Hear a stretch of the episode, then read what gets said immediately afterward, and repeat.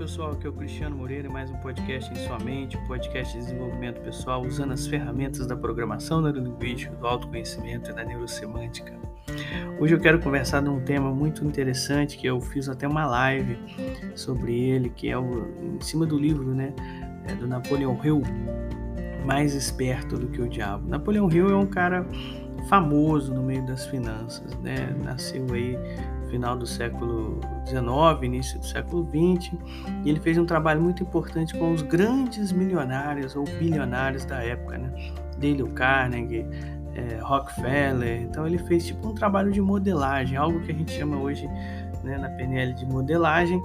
Ele fez uma pesquisa bem extensa ali por 20 anos sobre como é que aquelas pessoas, né, como é que aqueles é, bilionários se tornaram tão ricos e ele foi encontrando pontos em comum, né? Então ele até criou o livro Pense em Riqueza, que depois também ele desdobrou para outros livros, como A Lei do Triunfo, 16 Leis do Triunfo, e por aí vai. E ele é, é, hoje em dia é um nome muito famoso. Mas o que pouca gente às vezes sabe é que ele passou um grande aperto financeiro. E é, aí ele descreve isso no livro Mais Esperto do que o Diabo. Daí o título do nosso podcast aí, Como Ser Mais Esperto do que o Diabo, baseado no livro do Napoleão Hill. Então, assim, nesse livro, ele meio que faz é, é, uma, uma analogia, né, dizendo que fez uma entrevista com o diabo. Mas antes ele conta um pouco da história dele e vai falando sobre a questão das vozes, né? Ele, ele diz que na década de 1929, né, aquela grande crise de 29, uma crise bem assim semelhante com essa que, que o mundo passa hoje, hum, é, tipo a pandemia, etc. Né? Uma crise financeira no caso dele, ele estava assim muito desesperado. Ele saiu na rua uma noite bem desesperado mesmo. Então ele narra que nesse momento ele tinha feito uma pesquisa de 20 anos sobre como se tornar milionário e ele estava quebrado financeiramente, estava pobre, não, não era um milionário, né? sabia toda a fórmula de ser um milionário, mas não era um milionário e estava na beira da miséria. Foi quando ele ouviu dentro de si uma voz, uma voz que ele chama de outro eu, um eu melhor, um eu mais que se movimenta, um eu mais esperançoso, mas não aquela esperança infantil, ingênua e expectante apenas que fica ali sentada é, é, é, aguardando alguma coisa boa acontecer. Não, é daquela de se colocar em movimento porque vai, vai dar certo e vai funcionar. Eu achei isso muito interessante quando essa voz dá dicas práticas para ele. Tipo, pega o manuscrito, vai para Nova York e apresenta na editora tal. Ele não tinha o dinheiro para ir para Nova York, mas a, a voz fala assim: dá o seu jeito, né, pega emprestado, etc. E ele foi, e aí então é, deu origem a uma série de acontecimentos que gerou aí a prosperidade e o sucesso dele, que até hoje né, é falado no, nos meios aí, Mastermind, que é chamada, né, o grupo que segue os princípios do Napoleão Hill, enfim. Nesse livro ele narra então essa outra voz e é uma voz assim que ter, trabalha uma filosofia de autodeterminação. Então a esperança, que é um tema que eu pretendo abordar em próximos podcasts, é, tem a ver com essa autodeterminação. Não é uma esperança, vamos dizer assim, falsa ou falaciosa ou de apenas expectativas ingênuas e infantis. É aquela questão de, de força de vontade para se colocar para frente em movimento, né? esperança nesse sentido de não parar, porque vai dar certo, vai funcionar e vai fazer.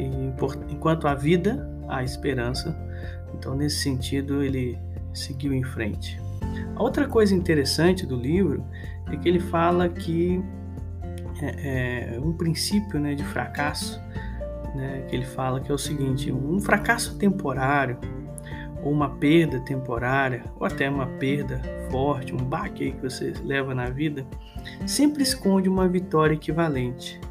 Então, essa fica a dica muito importante para você, ou eu, qualquer pessoa que estiver passando por uma situação de perda, ou de uma certa derrota ou fraqueza, Saiba que equivalente ou ao lado tem um benefício, tem uma recompensa, tem, tem algo bom acontecendo, mesmo diante desse algo não tão bom assim, segundo você. Então, assim, essa equivalência de vitória diante de um fracasso é outro ponto muito importante. Então, é o ponto da voz, o ponto da esperança, da autodeterminação e o ponto da vitória equivalente a qualquer derrota que a gente possa passar. E aí ele começa então a entrevista com Vossa Majestade, entre aspas, né? O diabo. É, ele ironicamente gosta de ser chamado assim. Na entrevista, ele pede ao diabo para falar qual é o principal segredo dele para perder as pessoas. E o diabo fala que é a alienação. Ou seja, você viver uma vida alienada, viver uma vida por viver, viver uma vida sem significado e sem ter desperto uma consciência né, do que está vivendo, do, do que está vivendo, do porquê está vivendo aquelas coisas. Isso, né, que, que, a gente pode resumir com essa palavra alienação, é isso que é a principal arma do diabo. E ele usa os medos né, do ser humano para fazer essa alienação. Né? Ele também usa uma outra arma chamada ritmo hipnótico, né, que ele vai falando que é um pensamento obsessivo e compulsivo de alguma coisa. Normalmente esse ritmo hipnótico é para manter você em alguma coisa e você não se importar com as coisas realmente que são relevantes, né? Como por exemplo ficar nas redes sociais o dia inteiro. Interessante que esse livro foi escrito na década de 20 e 30 mas todas as armas servem muito bem, com muito mais sofisticação para hoje. Então ficar aí né, só por conta de redes sociais, ficar alienado, alienada só por conta de coisas que não são significantes da sua vida, são insignificantes. Isso que é o significado aí da palavra ritmo hipnótico do livro, né? E aí, então ele vai trabalhando a questão dos medos também, e ele fala de seis medos básicos, que é o medo da pobreza, da privação, né? Então a pobreza leva a, a, você se privar. O medo da crítica ou da rejeição é o segundo medo que nós temos. Então, em nome da, da, da pobreza e da privação, a gente acaba então se desesperando, né? Enfiando a cabeça em ou se vendendo barato, né? enfiando a cabeça em atividades que muitas vezes é, é, nos fazem correr disso. A crítica e a rejeição é a mesma coisa. A perda da saúde da vitalidade é o terceiro medo. A perda do amor e o abandono é o quarto medo. A, velhice e a contingência, né, ou seja, a debilidade física, é o quinto medo. E o medo da morte e das perdas é o sexto medo. Ele também fala de alguns princípios para nós termos essa libertação e deixarmos de ser alienados. O primeiro deles é ter um propósito muito bem definido. Né? O propósito bem definido que nós podemos criar na nossa vida. Alguns querem descobrir, ok, mas você pode descobrir ou pode criar propósitos bem definidos. Então, assim, esse é, esse é o ponto-chave. Se você não tem uma rota, um porquê viver, você também fica perdido e à mercê da alienação. A segunda coisa é a autodisciplina, ou seja, é a capacidade de você ter autoridade sobre você mesmo. Quanto a sua autoridade sobre você mesmo está alta ou está baixa, ou seja, você fala uma coisa com você mesmo, fulano ou fulana, você, né, falando para você mesmo, faça isso e você pouco se importa, quer dizer, autoridade baixa sobre si mesmo. Isso é autodisciplina.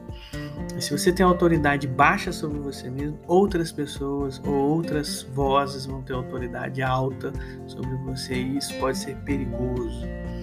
Terceiro princípio da liberdade é aprender com as adversidades, ou seja, as situações que vêm contra né, os nossos objetivos, contra o nosso propósito, que às vezes vem nos atrapalhar em nossa, nosso esforço, a gente aprender com elas e sempre crescer. O verdadeiro fracasso é aquele que você desiste ou não aprende nada com aquilo. Então, aprender com as adversidades é o terceiro princípio para você se libertar da alienação. Quarto princípio para você se libertar da alienação é a influência do ambiente. Toma muito cuidado porque o ambiente nos influencia sim. Então, se você pode organizar o ambiente de forma mais produtiva e positiva para você, faça isso. Se não, se blinde para que o ambiente não contamine você e a sua postura diante das situações da vida. O quinto ponto, o quinto princípio é o tempo, né? Você trabalhar em um tempo para aprender e a, a cultivar, né? Boas leituras, bons podcasts como este e, e outros conhecimentos que vão enriquecer você. A cabeça vazia é a oficina da alienação, é a oficina do diabo. O sexto ponto é a harmonia nos relacionamentos. O quanto você puder ser menos reativo no sentido do mal que vem até você, você não corresponder a ele, mas agir de uma forma que você mantenha uma certa harmonia. Tudo bem que você pode ser assertivo e, e impor o seu ponto, não estou dizendo para você baixar a cabeça para tudo, mas ao mesmo tempo não reagir e principalmente não se deixar levar pela agressividade. Manter as harmonias nos relacionamentos fecha portas para o diabo. E por último, a precaução com as atitudes alienantes. Então, essas pequenas práticas, como eu falei, redes sociais e tudo, a gente tem um certo cuidado para que a gente não caia nessas armadilhas alienantes. Então, ele resume, né, falando o que é uma pessoa alienada e uma pessoa não alienada. Uma pessoa alienada é uma pessoa que falta propósito na vida, falta autoconfiança, não conquista nada pelo pensamento nem pelo esforço, gasta tudo o que ganha e ainda fica devendo. Tem pouca ou nenhuma imaginação, não tem é, entusiasmo nem iniciativa para começar a fazer algo que não seja obrigado a fazer e quando tem que fazer procura sempre atalhos. Né? Então fica a dica aí. Falta de controles emocionais, personalidade sem magnetismo. Tem muitas opções, porém não tem conhecimento apurado sobre nada, é, muitas opiniões, melhor dizendo. Opções também, as opções nos paralisam. E espera muito dos outros, mas dá pouco em troca. Já as pessoas não alienadas, elas estão sempre enganjadas em fazer algo bem definido, com um plano organizado. O objetivo maior na vida e muitos outros menores né, estão presentes ali com ela, mas todos levam um esquema estratégico, nada é, é, difuso né, ou solto, tudo bem organizado. Tom de voz, a rapidez no passo, no brilho dos olhos, ou seja, uma pessoa extremamente magnética que sabe o que quer e é muito generosa também, faz favores para os outros, não culpa os outros pelos erros, né? se responsabiliza, também não se culpa, mas se responsabiliza e é autêntico pensa por si mesmo. Então, para a gente fazer um bom uso, um uso aí do hábito da repetição, ele chama de ritmo hipnótico, a gente precisa cultivar bons hábitos ou hábitos não alienantes.